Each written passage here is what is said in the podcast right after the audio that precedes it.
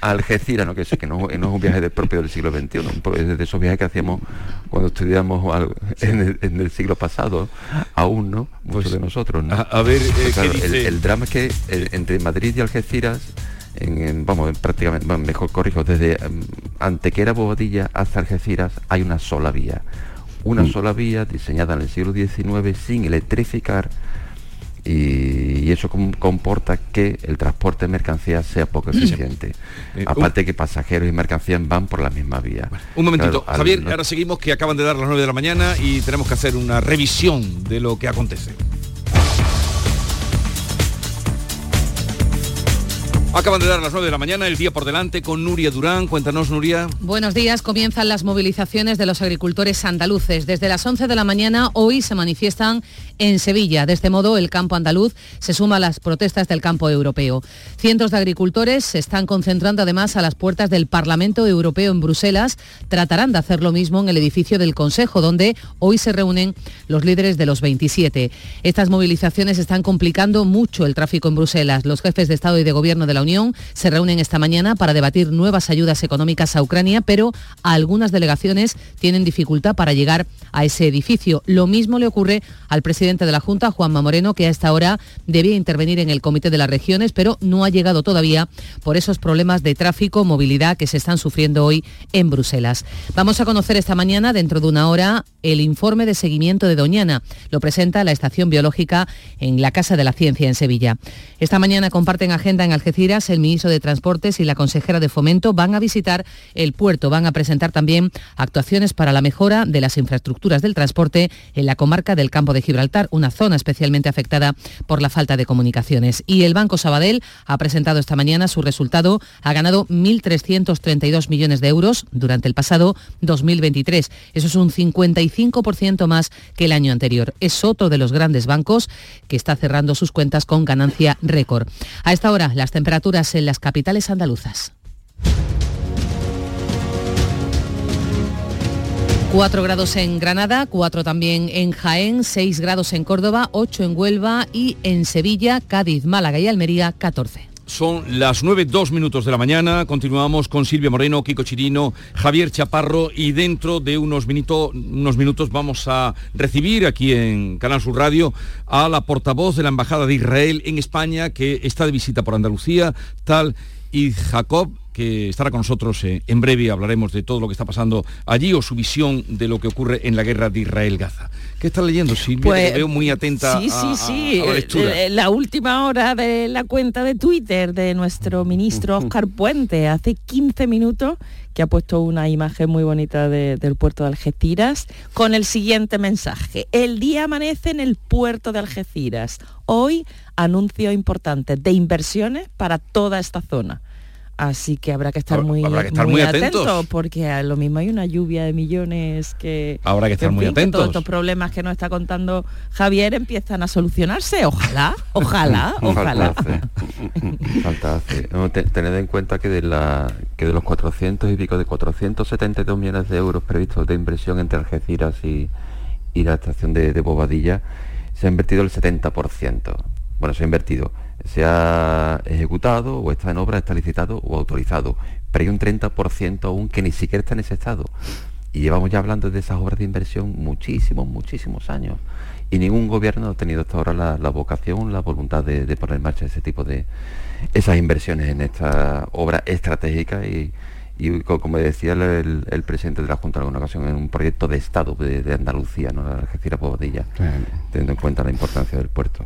No, Algeciras, Bobadilla y Bobadilla, Almería porque el déficit lo continúa. Al final es un déficit histórico. Yo, yo hasta donde sé, porque la consejera de fomento le ha pedido en varias ocasiones una cita protocolaria, ¿no? Cuando arranca un gobierno a, su interlocutor, lo tuvo con Raquel Sánchez, la, antecesora, y se dejaron algunas cuestiones pendientes y no le ha respondido. La primera vez que se van a ver es hoy y la intervención de la consejera, que tendrá turno de palabra, dentro de la, del perfil institucional que se tienen que tener en estos actos, pues aprovechará para reivindicar ese déficit histórico que en materia de ferrocarril hay con Andalucía, que Javier lo apuntaba hacia Bobadilla, yo que te lo puedo continuar de Bobadilla hasta Granada, donde mm. se está completando una línea que no se ha contemplado para el corredor de mercancía, y lo podemos seguir hasta Almería, donde es el tramo más retrasado del corredor mediterráneo.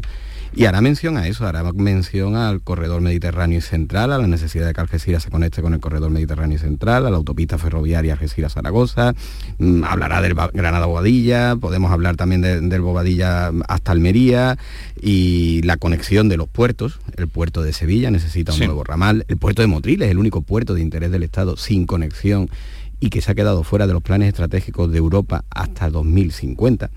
Y ahí es donde creo que esa foto que se va a ver hoy de instituciones de distintos signos políticos juntas en Algeciras debe de reproducirse, pero para trabajar juntos y aprovechar los fondos europeos en una deuda histórica que hay con Andalucía en infraestructuras. Así es que eh, ya está en Algeciras hace unos minutos, luego va a ir a Granada también o no?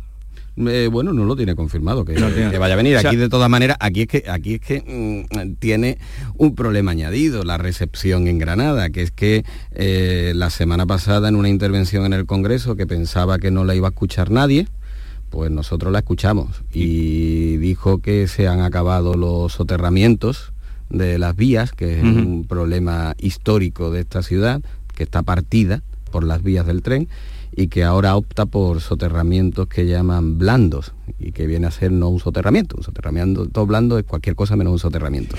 Y aquí pues, y aquí pues ahora tiene venir, venir lo tiene complicado porque lo que había era igual que en Almería, pagar a tres partes, Junta, Ayuntamiento y Gobierno, la parte de esa operación urbanística que se va en torno a los 700 millones de euros del soterramiento, la integración, la mayor operación urbanística y transformadora que tiene pendiente Granada, prometida desde hace más de dos décadas.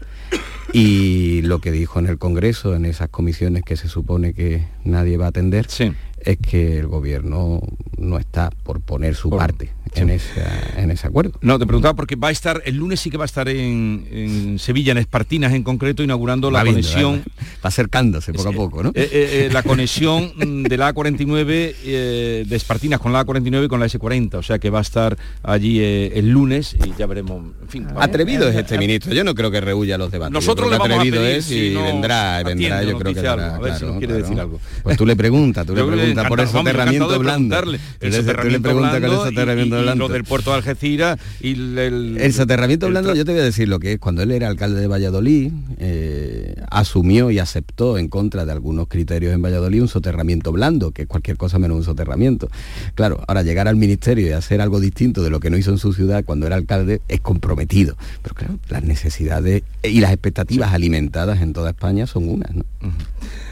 Em, en fin, a ver qué da de sí esta, esta visita. Desde luego, tarea tiene por delante y peticiones también. Me ha llamado la atención en la, mm, en la portada del Ideal, como viene Chirino, yo reviso a ver qué dice Europa Sur, qué dice El Mundo, mi amiga Silvia, qué dice...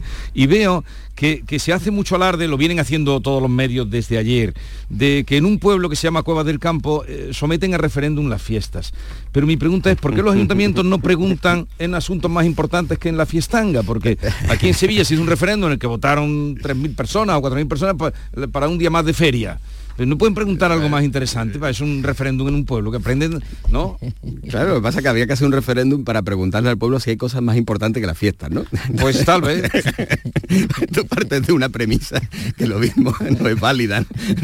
Este, este, este, es muy curioso. ¿no? es verdad que los ayuntamientos pueden preguntar y hacer referéndums y consultas sobre asuntos que sean de competencia local, no pueden hacerlo sobre asuntos que no lo sean. Y, esto, bueno, hay otros muchos más. Yo recuerdo que Almuñeca hizo su día sobre el plan urbanístico Benavides, ¿no? Juan Carlos mm. Benavides, alcalde, hizo también uno, ¿no?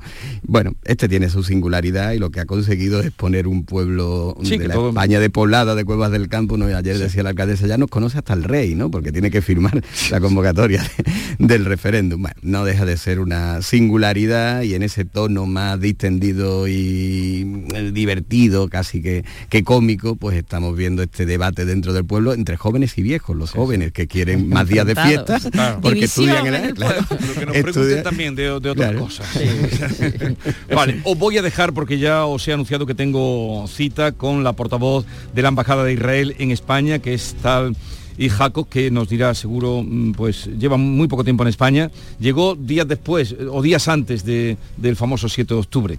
Así es que ahora nos contará. Silvia Moreno, eh, Javier Chaparro y Kiko Chirino, que tengáis un bonito día. Muy bueno. Igualmente. Adiós. Igualmente, Adiós. La mañana de Andalucía con Jesús Vigorra.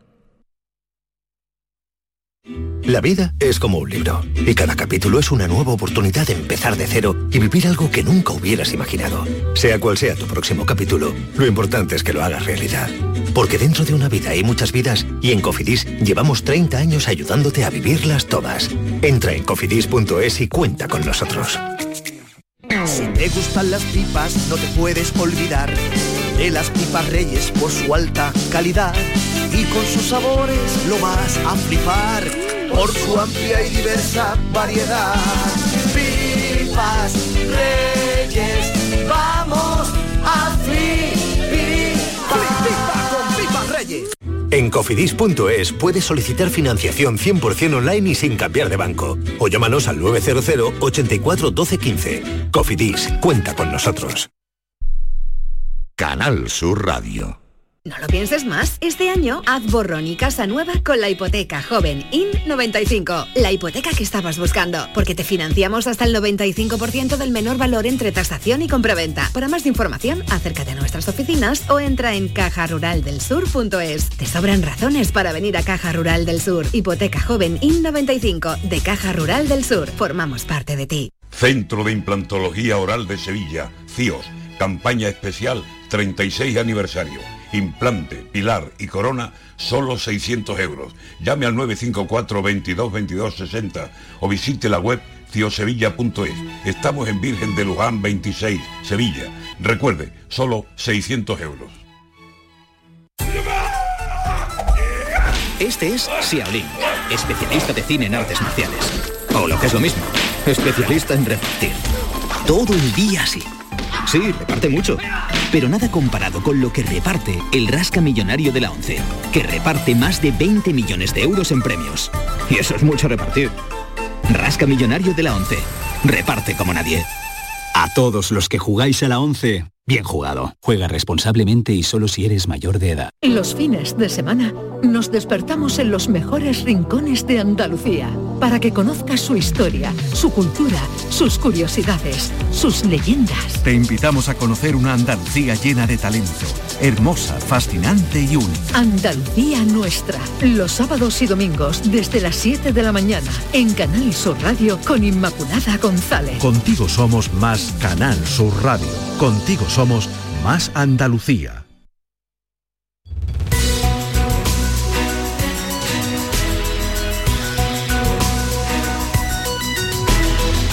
La mañana de Andalucía con Jesús Vigorra. Podríamos decir que en el fragor de la batalla que se libra en Oriente Próximo entre Israel, y Gaza, mm, recibimos hoy la visita de Tal Idjako, que es portavoz de la Embajada de Israel en España. Eh, Tal, buenos días. Hola Jesús, buenos días y gracias por el espacio. Em, por cierto, que eh, usted habla español muy bien en el momento que nos hemos cruzado. Eh, habla español, eh, viene de México, ¿no? Así es, eh, era la portavoz y la agregada cultural en México durante tres años. Y bueno, cuando era niña también veía series en español en Israel. Nosotros en Israel adoramos a la cultura habla hispana. Así que pude aprender español también de este lado. Y bueno, me da mucho orgullo poder ahora estar en España. Ya llevo aquí cuatro meses en esta misión diplomática como la portavoz de la embajada y me siento muy privilegiada de poder mm. estar aquí. ¿Cuál es el motivo de su visita a Andalucía? No sé si va a estar en alguna otra ciudad o solo en Sevilla. Eh, esta visita es aquí en Sevilla. Nos consideramos desde la embajada, obviamente, que no deberíamos estar nada más en Madrid. O sea, y al lado de eso tenemos que visitar a los diferentes lugares. Creo que es muy diferente hacer una entrevista desde Madrid aquí con vosotros y es otra cosa venir presencial y conocer a la gente. Y, en eso estamos, de, mm. poder también llegar a, otros eh, lugares y a otras comunidades eh, aquí en España y obviamente ahora también con la situación que estamos enfrentando, entendemos que aún más es, más importante todavía.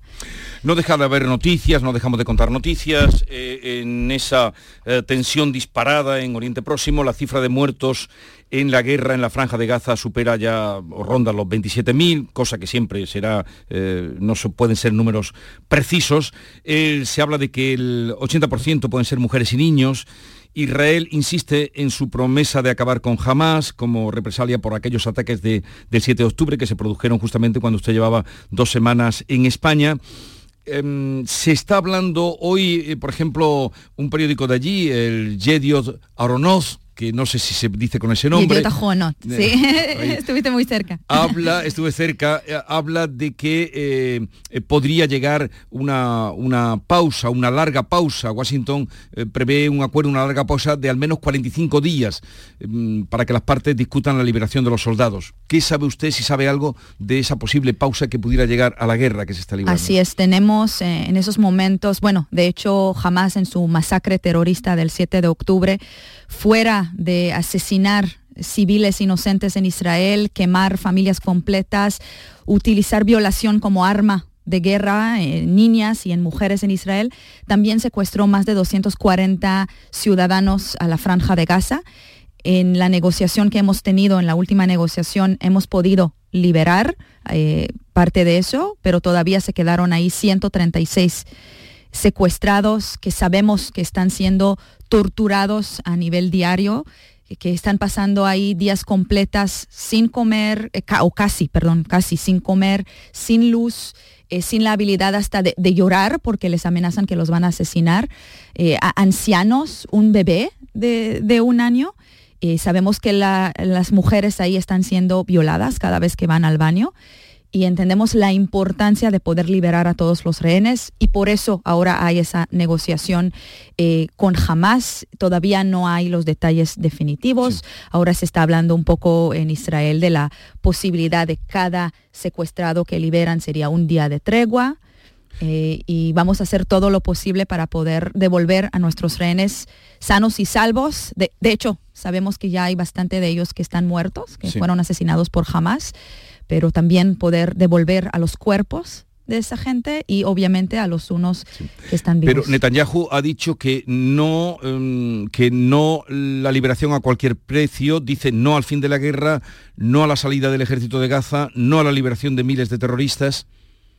Dice Netanyahu. Bueno, creo que en ese sentido el, el resultado del 7 de octubre tiene que ser seguridad, más seguridad a Israel. Lo que hemos visto siento que marca un antes y un después, no, no nada más para Israel, para Oriente Próximo, para el mundo libre, de hecho, y tenemos que hacer todo lo que está en nuestras manos para poder eliminar la infraestructura terrorista de Hamas. Y hay que entender quién es Hamas. Se trata de una organización terrorista que en sus cartas fundacionales dice que hay que asesinar judíos y hay que destruir el Estado de Israel están ya, bueno, en 2005 Israel se retiró en una manera unilateral de la franja de Gaza, dejando ahí todo para poder llegar a un acuerdo de paz. Y lo que pasó era que jamás tomó el control sobre la franja de Gaza. Desde entonces están disparando cohetes constantemente en contra de la población civil israelí y en el mismo tiempo han construido una infraestructura terrorista tremenda que yo diría que, es el bastión de terrorismo más sofisticado en la historia de la guerra urbana. Y con eso estamos enfrentando ahora y, ellos dicen, lo dicen claramente, por cierto, que van a repetir la masacre de octubre, de octubre, 7 de octubre, una y otra y otra vez. Así que nosotros en ese aspecto tenemos que asegurar que jamás ya no gobierne en la franja de Gaza y que ya no habrá amenaza a los ciudadanos de Israel. Pero mm, son muchos los países que están empezando a insinuar que Israel eh, está violando el derecho internacional con muchos ataques como el que se produjo ayer a un hospital de Jenin, donde mm, del ejército de Israel, camuflados, eh, tres agentes eh, acabaron con las vidas de personas que estaban en el hospital, no a cualquier precio.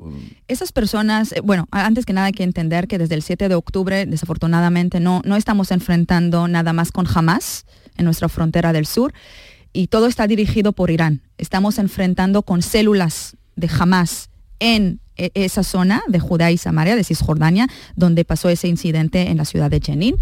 Estamos enfrentando con Hezbollah en nuestra frontera norte, que nos amenaza y está disparando constantemente. Estamos enfrentando con los hutíes de Yemen y, todos son brazos de Irán que está haciendo todo para desestabilizar eh, la zona de Oriente Próximo.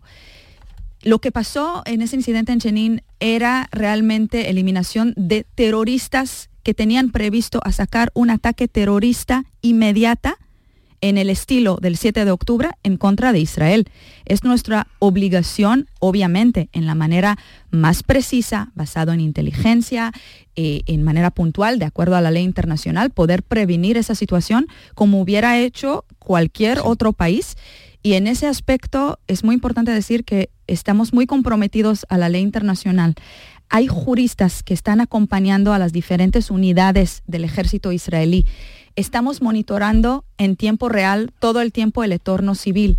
Estamos avisando a los ciudadanos de Gaza antes cualquier ataque Estoy hablando de millones de mensajes de, texto, de llamadas telefónicas, transmisiones en, radio y televisión en Gaza, redes sociales, folletos, todo lo que está en nuestras manos y todo obviamente de acuerdo a, las leyes internacionales, eh, facilitando la ayuda humanitaria. De hecho, no hay ninguna limitación de la ayuda humanitaria que pueda entrar a Gaza.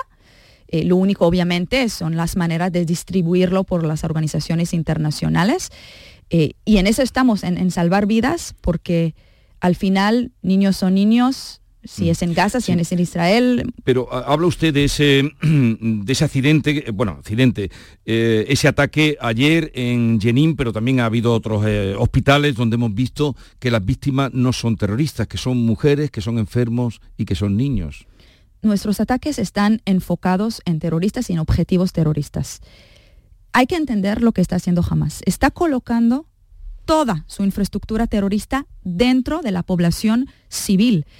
Como un ejemplo, desde el 7 de octubre ya se han disparado más de 14.000 cohetes en contra de Israel. Más de 2.000 de esos cohetes se cayeron dentro de la franja de Gaza causando muchos daños. Están robando la ayuda humanitaria que entra a Gaza. Hoy justo vi el último reporte, habla de más de 60 porcentaje de ayuda humanitaria que está siendo robada por Hamas. Tienen el interés que sus ciudadanos se mueran.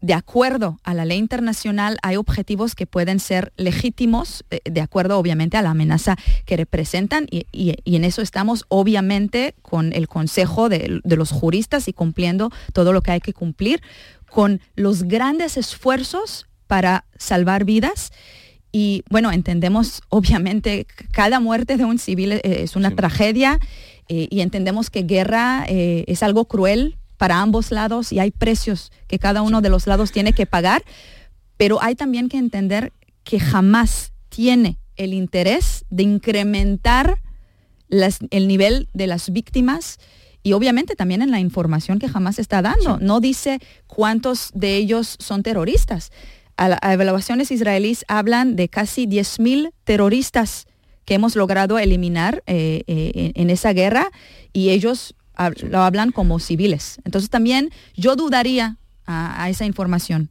Mm, pero mm, la cifra que se está barajando de muertos es mucho más de 10.000, es de en torno a 27.000 de muertos en Gaza. otra vez, creo que hay aquí eh, muchos componentes. En cualquier caso, si ustedes acaban, digo Israel, ¿no? Por referirme, usted que representa en este momento al Estado de Israel, em, si acaban con Hamas, ¿sería posible la creación de dos estados?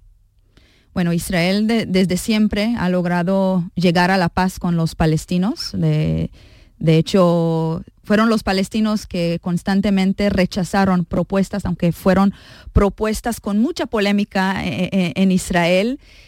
De hecho, en el caso de Gaza, Israel retiró en 2005 de la franja de Gaza dejando ahí toda una infraestructura donde podrían convertir a Gaza eh, en uno de los lugares más desarrollados eh, y en un centro económico y, muy exitoso, pero el resultado de eso era terrorismo con, con Hamas, que, desde entonces lo que está haciendo es amenazando a Israel constantemente.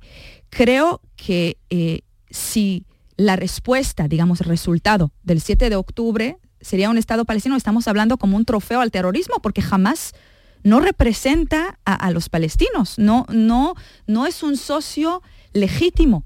Y durante todos esos años hemos probado una y otra vez que queremos llegar a la paz. De hecho, en, en, los últimos años, todo lo que se ha hecho en el Oriente Próximo, con los acuerdos de normalización con los países, con Emiratos Árabes, con Bahrein, con Marruecos, ha desarrollado al Oriente Próximo en una manera, eh, estoy hablando de, vuelos eh, al mes eh, entre Israel y Emiratos Árabes, de 500 vuelos al mes y cooperaciones sin precedentes. Queremos vivir en paz, queremos vivir en seguridad, pero para que eso puede suceder y para que realmente se podría tal vez negociar o hablar del futuro, antes tenemos que prometer y comprometernos a nuestra seguridad. Y cuando hay una organización terrorista en nuestra frontera que dice que va a repetir la masacre terrorista del 7 de octubre una y otra vez, es obvio que, no podemos eh, quedar con esta realidad. Mm, como el objetivo es acabar con Hamas, si deja de estar Hamas, ¿el siguiente paso cuál sería?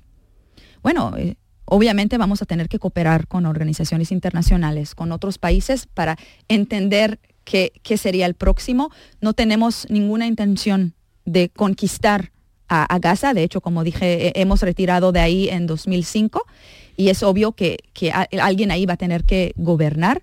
Y otra, una vez más, vamos a necesitar ver quién sería eh, esa identidad y con quién se va a poder cooperar, porque también otro aspecto que hay que tomar en cuenta es la parte de educación, de cómo se viven los niños y los ciudadanos ahora en Gaza, en sus currículums, o sea, en, las escuelas, lo que ellos tienen y lo que estudian en sus libros es eh, incitación en contra de los judíos, en contra de Israel. Y creo que es básico o sea, aceptar la existencia y el derecho de existir de otro país antes cualquier negociación. La agencia, ha hablado usted antes de, mm, los cauces de comunicación, de entrada de ayuda humanitaria. La agencia de la ONU para los refugiados palestinos, la UNRWA, mm, ¿cree usted en la labor que está realizando? Digo esto porque algunos países han empezado a retirarse de aportar fondos cosa que ha defendido Antonio Guterres, ¿no? Diciendo que, es la, eh, ha dicho que es la columna vertebral para hacer llegar la ayuda a Gaza. ¿Qué piensa usted? Creo que la UNRWA está jugando aquí un papel muy desafortunado, eh, muy lamentable.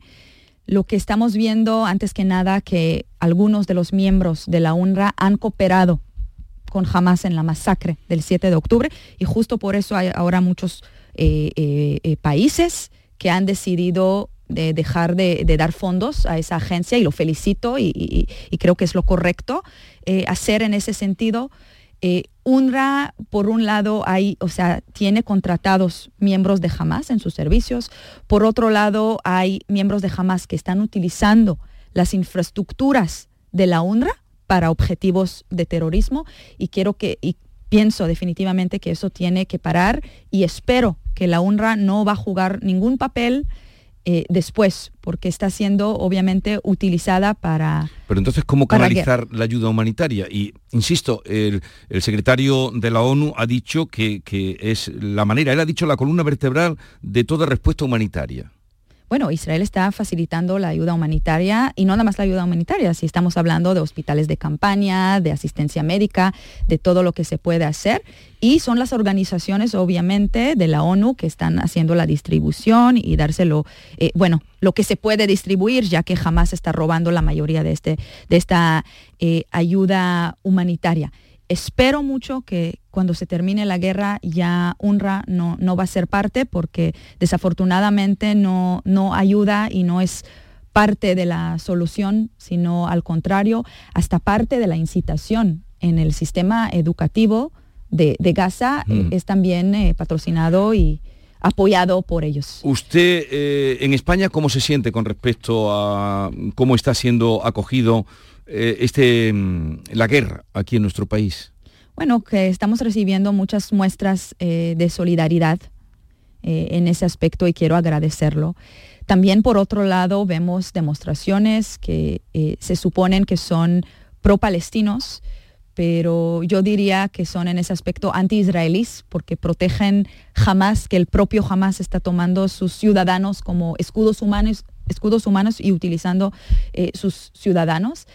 Eh, cuando se monta un cartel que dice desde el río hasta el mar, hay que entender qué eso significa. Eso llama a la destrucción del Estado de Israel, del río de Jordania hasta... Ese cartel lo ha visto usted en Madrid. Eh, en general, eh, o sea, en muchos eh, lugares que ponen del río hasta el mar, eso implica que ya no habrá el Estado de Israel, el único Estado judío en el mundo, y, y también hay que entender eso.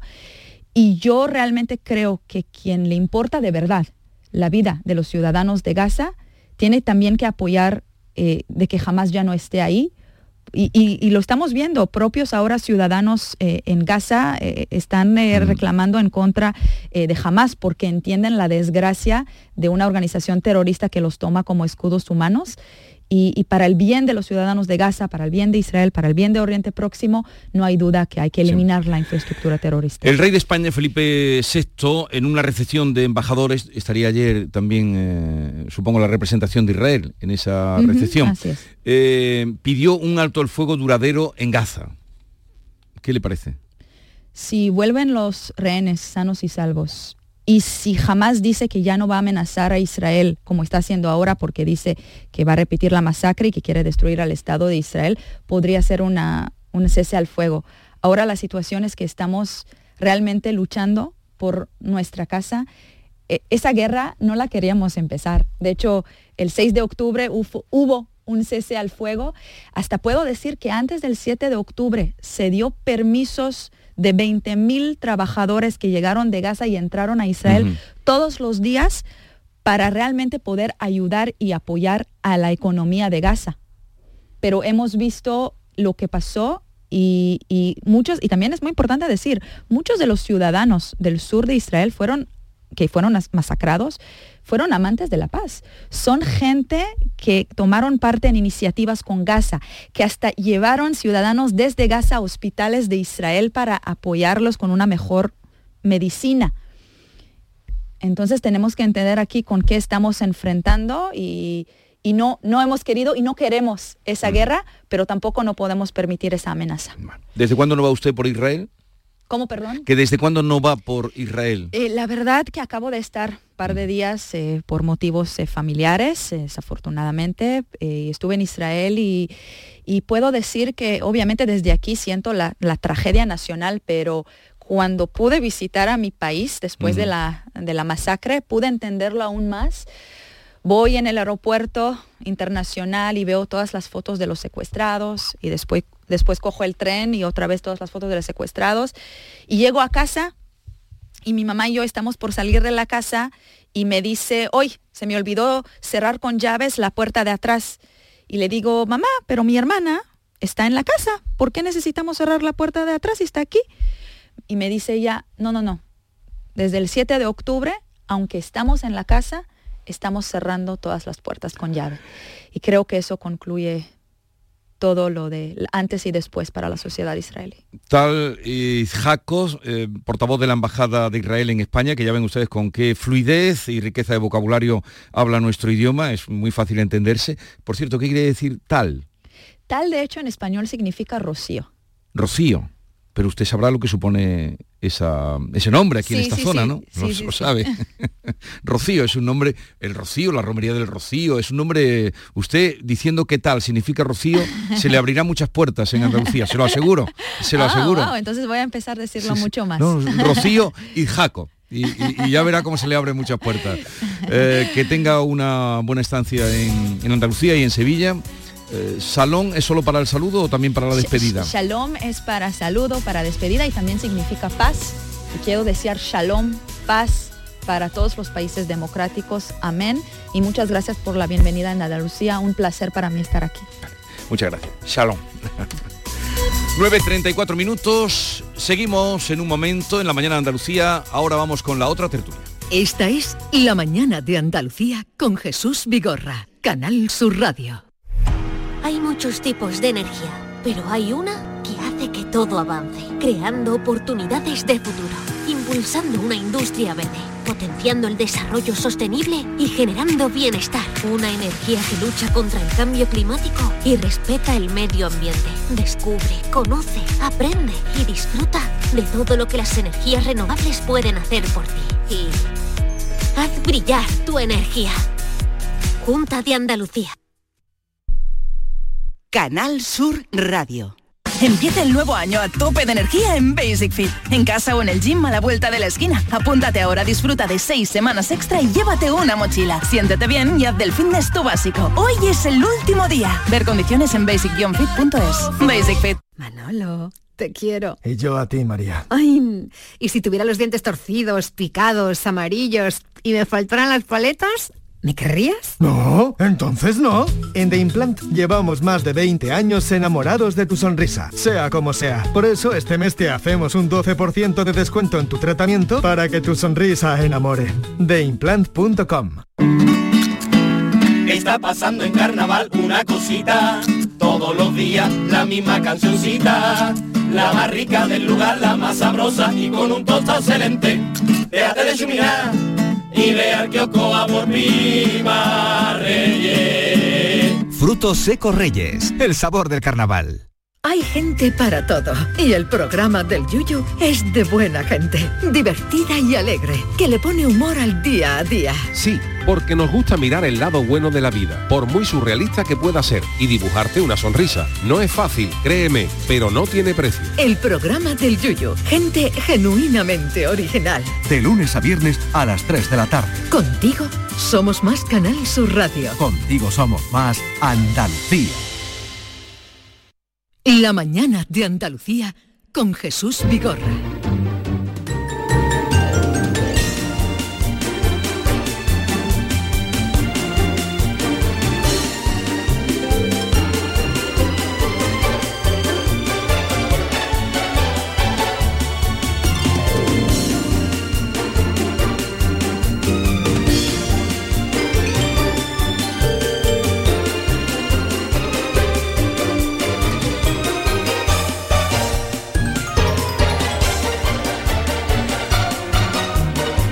Ya a la otra tertulia con Maite Chacón, buenos días. Hola, ¿qué tal Jesús? Buenos días. Yolanda Garrido, buenos días. Buenos días. Eh, Beatriz Rodríguez, hola, de nuevo.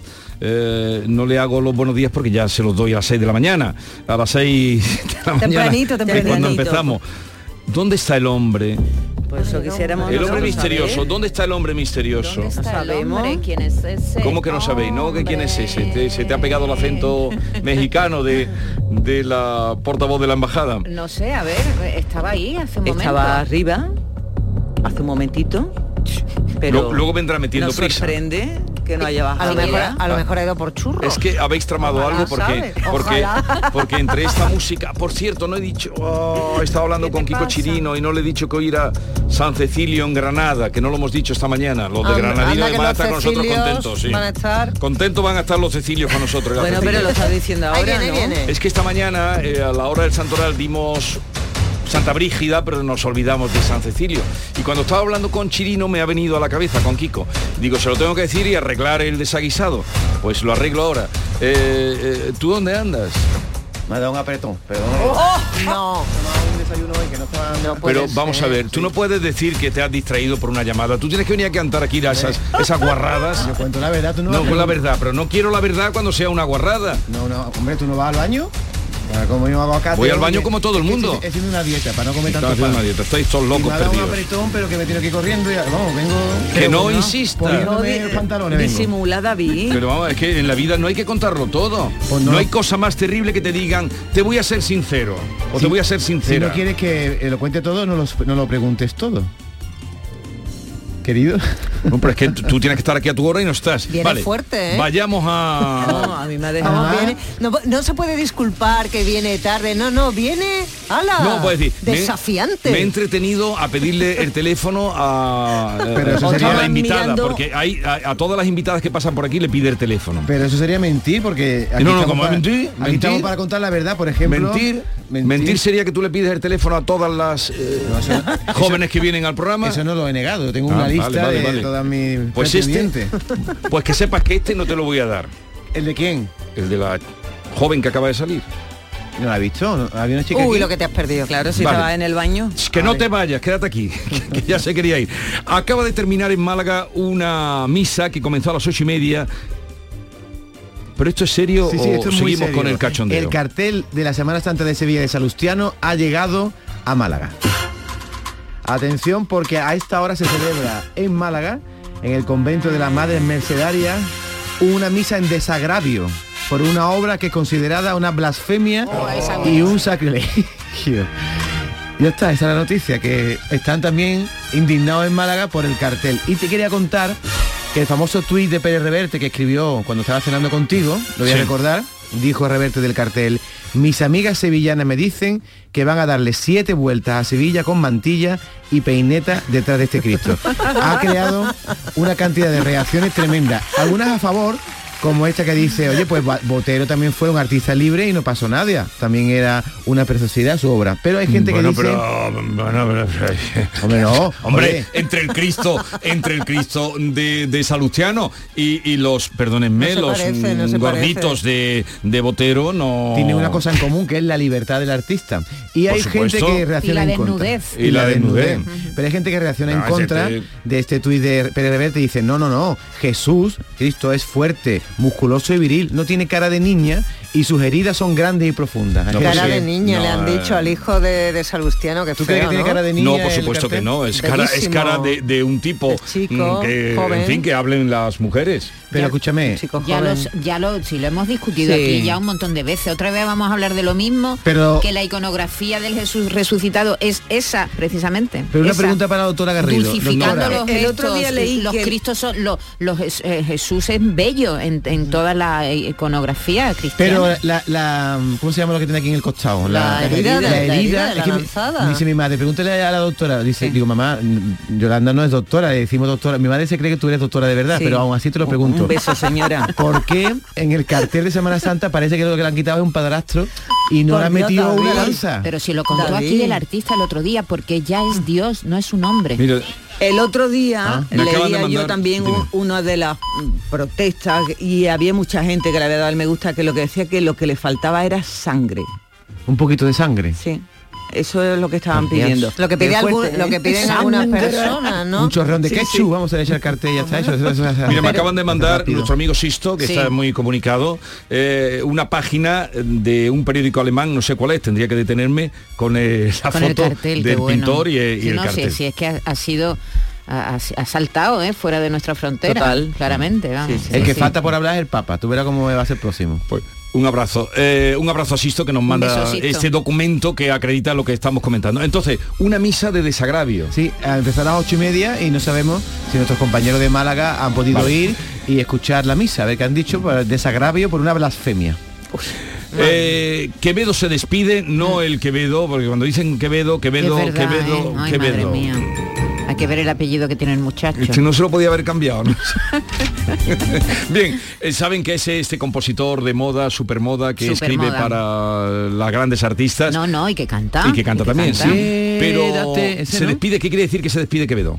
Se despide Quevedo, se despide de la música de momento, pero es algo eh, circunstancial. Está tan cansado y ha ganado tanto dinero que se despide con una canción. Una pintadera me protege de todos los males. A los 18 me la puse y más nunca me la quité. Dios tenía planes para mí, sabía que sería grande. Y siempre lo siento cerca aunque nunca hablé con él. Cuando empecé en el EPS Era imposible que la música No se le entiende muy bien porque habla un poquito con la papa en la boca, la papa canaria. A mí no me gusta nada que veo, ¿eh? Pero eh, lo que está diciendo es que le gustaría volver a cero Volver a no tener nada otra vez Para tener ese impulso de quererlo todo porque Jesús ha perdido la ilusión. No me lo creo. bueno, no creo que haya perdido la ilusión, pero sí dice que echa de menos, que echa, en la canción lo dice, ¿eh? que echa de menos cuando no tenía nada y lloraba y llora pensando en quién, el, su pasado cuando lloraba porque no tenía nada y ahora que lo tiene todo y que no sabe ni qué hacer con el dinero. Eso dice la canción. La última se llama, que no va a ser la última, porque la despedida de Quevedo es momentánea, va a estar un tiempo retirado para coger impulso, supongo. Pero es que los datos son alucinantes, Jesús. Quevedo eh, ha alcanzado la cifra de 4.000, no me estás oyendo Jesús. Sí, sí, estoy oyendo, sí. Cuatro, no, no me estás oyendo. Mírame, estoy oyendo mírame perfectamente. Jesús quiere mirar. Vamos con el sincericidio hoy, ¿eh? Vamos con el sincericidio. Puede hacer hasta dos cosas a la vez. No se mira el móvil. Mira, venga. Vamos a ver, e, e, efectivamente, lo estaba mirando porque me acaban de mandar una noticia que tenía que ver con la embajadora de Israel y tenía. Pero, en fin, lleva razón. 4.000, escúchame, 4.000 millones de reproducciones en Spotify. Además que esto no me gusta oírlo. Bueno, eh, eh, quita la música, quita la música. pero, ¿qué le importa Spotify estando en la radio? Cuando hablé el otro día, bueno, es una de las formas que tienen los, los artistas de ganar dinero. Los que tienen 4.000 millones de reproducciones, porque los que tienen 200.000 y 300.000 no se comen una rosca. Cuando hablé el otro día con el director de la SGAE, con el presidente de la SGAE, con Antonio Onetti, y le hablé de las nuevas incorporaciones sorprendentes de este año que ha pasado a la SGAE, me habló de Quevedo. Quevedo, no sabes, solamente en Spotify ha ganado más de 3 millones de euros. Solo en este Pero escuchen ustedes, sube esto. Pero no se le entiende, pobrecito. Sube esta cosa. Que no se entiende nada, Reyes. Sube esta cosita. Hay que tener un oído. A ver. Cuando empecé en el EPS, era imposible que la música te diera de comer, pienso. Mientras entró una estrella Michelin, el dinero me cambió, pero a veces no paro de llorar al recordar todas las noches que lloraba. Sí, sí, sí, una cosa, vamos, esto es, eh, eh, eh, esto es... Quevedo, sí, Quevedo, es Quevedo. Y yo me pregunto una cosa. Esto es Walt Whitman, vamos. Y, no es mejor leer un libro que escuchar a alguien que no se le entiende mucho? Sí, pero la gente lo quiere, lo paga, lo sigue y, lo tiene, hace rico. Tiene muchos seguidores, ya lo sé que es el tema del día que vamos a proponer. ¿Cómo está? No, estoy pensando... Maite, hoy está... No, pero estoy, estoy, pensando darle una vuelta, ¿eh? No, no, no, no, ah, no nos adelantemos. Eh, Beatriz, ¿dónde bueno, se... que se va, pero que volverá. ¿Cómo que darle una vuelta? Para eso trabajo yo. ¿Dónde se prepara el mejor desayuno de hotel de España? Yo tengo el mío, pero No me digáis que cuando vais a un hotel una de las cosas que más ilusión os hace es el desayuno que vais a poder un buen gozar. Sí, bueno, pues eh, a, mí, me hace muchísima ilusión siempre y quiero probar cosas diferentes. Eh, unas veces los consigo y otras no. Bueno, pues eh, resulta que en la finca Cortesín, en Málaga, que es un, un hotel, se ha llevado el premio al mejor desayuno de hotel que convoca por primera vez Madrid Fusión Alimentos de España. ¿Y qué es lo que ponen? Que es lo primero que os estaréis preguntando en este hotel de desayunar para que sea el, mejor. Bueno, pues eh, em, se sirve a la carta para empezar, no es un vulgar buffet, ellos sirven a la carta. Eso sí, previa petición de los clientes. Tiene zumos especiales y huevos de una granja cercana, macedonia de frutas peladas al momento, ¿eh? que se ve que debe de saber mejor. También una pastelería casera impresionante, la bollería recién horneada y ahumados y embutidos. Y seguramente os estaréis preguntando por el precio. Claro, eso es importante. ¿Está incluido en el precio de la habitación? Eh, mm, vamos a ver, si tú vienes de fuera, si vienes de fuera, a, degustar el desayuno te va a costar 48 euritos. Madre mía, claro. ¿Tú sabes que yo me, tomé, me he tomado un té en la finca Cortesín? Sí, porque no, te, dio la cartera para más, no, entiendo. ¿Dónde está? Eh, está en, Málaga. Casares, en Casares. En, Casares, Pero superior a... Es una maravilla. Al de Estepona, aquel tan el famoso. Sitio, el ¿A dónde se quedó Michelle Obama? No lo sé, porque no, yo no conozco lo Una cosa, si pides eh, caviar o fruta, te ponen un extra en el precio, no vas a pagar solamente 48 es un euros de nada. precioso. Yo fui a verlo solamente, a ver los jardines. Tienen unos jardines llenos de flores, todo súper cuidado.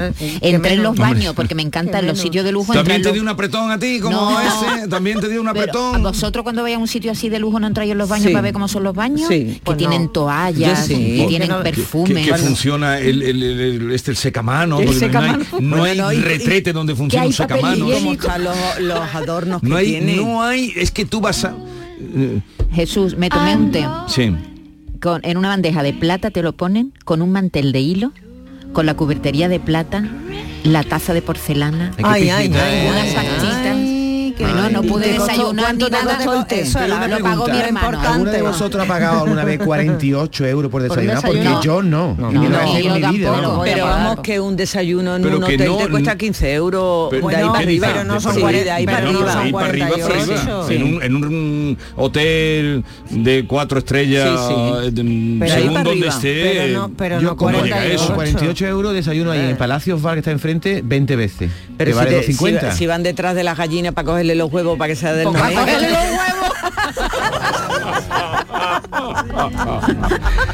Cuidado, eh, cuidado David, que allí te corretean para cogerte los huevos. y después los cuentan, como decía el chiste ayer del comandante Lara. David Muñoz, eh, este David que se pone con B, eh, ya saben, el cocinero de la... Y con Z, David. ¿Cuántas tiene? ¿Cuatro estrellas son lo más que tiene tres, cuatro. Tres estrellas y una galaxia. Y muchos tatuajes. responde a la pregunta que mm, le hicieron de qué te llevarías a una isla, ¿no? Sí. ¿Y qué dijo? La isla bonita. La isla bonita porque él todo lo tiene muy bonito últimamente, todo, le sale bien. Ha estado últimamente, estuvo en el en Madrid Fusión y de allí allí ha hablado de todo, ¿no? Va a cambiar de sitio diverso, eh, también de la creatividad culinaria, de lo que un dineral en el un restaurante. dineral, pero un auténtico dineral. Él puede. Él puede, efectivamente. con lo que cobra por menú. contará también con apoyo. Dice que este año no le ha dado tiempo nada a, cocinar nada para llevarlo, que está con mil líos, a cinco días de irse a Dubái y, bueno, estuvo hablando de la familia, diciendo que, que estuvo un tiempo muy obsesionado con la creatividad, con el restaurante, con los restaurantes, pero que eh, desde se ha dado cuenta que bueno ha tenido un bebé hace poco Hay que con Cristina Pedroche. Los pañales son muy caros. Y, se ha dado cuenta de que es, una cosa, lo de la familia, muy importante para él. Lo de la isla desierta, bueno, le preguntaban que qué se llevaría y no dice que no se iría sin aceite de oliva eso está bien. Un error muy grande. Seguro, seguro. Un error como, muy grande. como un error muy, grande. porque, tú vas a una isla desierta, tienes que llevarte cosas que se puedan sembrar, no que se acaben. Llévate un melocotón, una naranja, una sandía no, que te Espérate, espérate, no hablando de tiempo. También legumbres, porque dice que, que para que precisamente que lo pudiera sembrarla ah, y que no se olvidaría mm, de algo que para él es imprescindible, chiles. ¿Pero qué chiles? Pues, los pimientillos. picantes. se muere en la, segunda semana se ha muerto no, que lleva legumbre para pero, pero, no serían los chiles de legumbre no no no no no no. El picante lo, los pimientos. Sí, sí, los pimientos picantes eso que con eso se va a alimentar. Eh, ¿qué artista, eso sin agua a la vista imagínate qué artista abrirá las actuaciones de la gala de los premios Carmen que se van a celebrar este sábado en Huelva se van a entregar en Huelva. Sí se van a entregar en Huelva y esta es la artista que va a sonar al principio de la gala, que se llama Chanel, que fue nuestra última representante de Eurovisión. No se señores, señores, yo siempre te reí, para romper caderas, romper corazones, solo existe una, no hay imitación. Lo hizo fenomenal, ¿eh? Y si uno me cree, pues me toca mostrárselo. Bueno, van a estar no solamente Chanel, Fran Perea y Víctor Elías porque van a, van a pasar por allí, por el escenario, los artistas que han cantado las canciones nominadas a Mejor Canción en las bandas sonoras de las películas. Fran Perea y mm. Víctor Elías con el tema de Perdidos al Río, de la película que se llama Igual, Ortega y José Candela interpretando Tú eres mi camino de Camino de la Suerte, Miguel Rivera con Soy como soy de la película Como Dios manda y Raúl Bernal que interpretará Tu hoguera de la película Fueron los días y también Argentina, la cantante unubense que va a interpretar el tema ¿Dónde está la vida? En la gala, como ya sabemos, la van a presentar Salva Reina y Martita de Granada y hay un montón ya de actores, directores, productores, gente del cine de Andalucía y de fuera de Andalucía que han confirmado que van a estar en la gala de entrega de los premios Carmen, 93 títulos en total, 30 de producción andaluza, 20 de producciones no andaluzas que han, compiten por la por la nominación entre ellos compite, por los premios. Entre ellos compite la, singla, que es ese docuficción, documental de ficción que se alzó con el premio eh, Feroz, Arrebato de no ficción y es por eso que vamos a saludar a Paola Sainz de Baranda, que es productora ejecutiva de la singla. Paola, buenos días. Hola, buenos días. Hola, buenos días. ¿Con qué espíritu acudís a estos premios Carmen de cine, con la singla? Bueno, pues con el espíritu disfrutar de una noche celebrando la buena cosecha del cine andaluz, ni más ni menos. Al final, los premios, hay veces que son bastante aleatorios, el estar nominado conocimiento enorme al trabajo y, bueno, o sea, vamos a celebrar el cine andaluz ante todo. Em, la Singla, ¿cómo llegó a ti este proyecto de la bailadora sorda de, un suburbio de Barcelona y que alcanzó la fama internacional muy joven? Pues bueno, el proyecto eh, Cataluña, de la mano de su directora, Palomo Zapata, que fue quien tuvo conocimiento de la historia y estuvo investigando hasta, hasta tener más datos sobre la carrera de, Antonia Singla, conocida entonces, bueno, ella, ella quiso eh, que, se unieran Andalucía y Cataluña, Andalucía por ser cuna del flamenco, ¿no?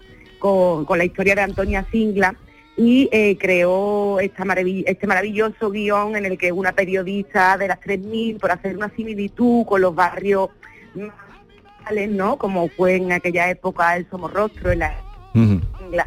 Y entonces empezó a buscar productora eh, en Andalucía. Ella como, porque es, muy feminista, la historia era sobre una mujer borrada del arte, entonces buscaba una productora aquí, se puso en contacto con, AMA, la Asociación de Mujeres de los Medios Audiovisuales de Andalucía, a la que pertenezco, y una compañera, compañera y amiga, pues la puso en contacto conmigo y le pidió referencia, dice, mira, yo te, te puedo poner en contacto tenemos, tenemos, problemas, con la comunicación, problemas para hablar con Paola, pero en fin, la singla que hablamos el otro día con una de esa actriz protagonista, que es la, la, que la que va eh, buscando, siguiendo el rastro de la singla. No sé si podemos volver por lo menos a despedirnos de Paola. ¿Me escuchas, Paola? Sí, perfectamente. Es que se nos entrecorta tu voz. Entrecorta la voz. se nos entrecorta y es de verdad dificultoso poder eh, seguir escuchando. Os deseamos lo mejor para el próximo sábado. Mucha suerte y que sea para bien y sobre todo para conocimiento y divulgación de una mujer como la Singla que vuestro trabajo nos permite conocer. Paola, mucha suerte. Muchas gracias. Adiós, adiós. Qué pena. Eh, mira, ¿sabes que estaba Paloma Zapata dirigiendo un documental que hizo sobre Peret cuando le hablaron de la singla. Y ahí, y ahí ella empezó a investigar, a investigar. Pues de verdad que hay, que darle las gracias porque cuánta gente no tiene ni idea de la existencia de, la singla y gracias a documentales como este, pues se, vuelve a traer ¿no? al, presente.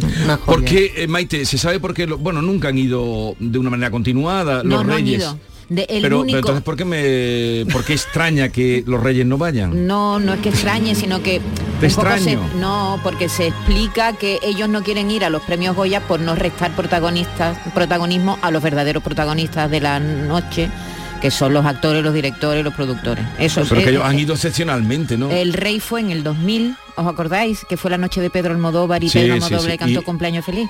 Y, no han vuelto. Y no han vuelto. ¿Pero a este rey o al otro?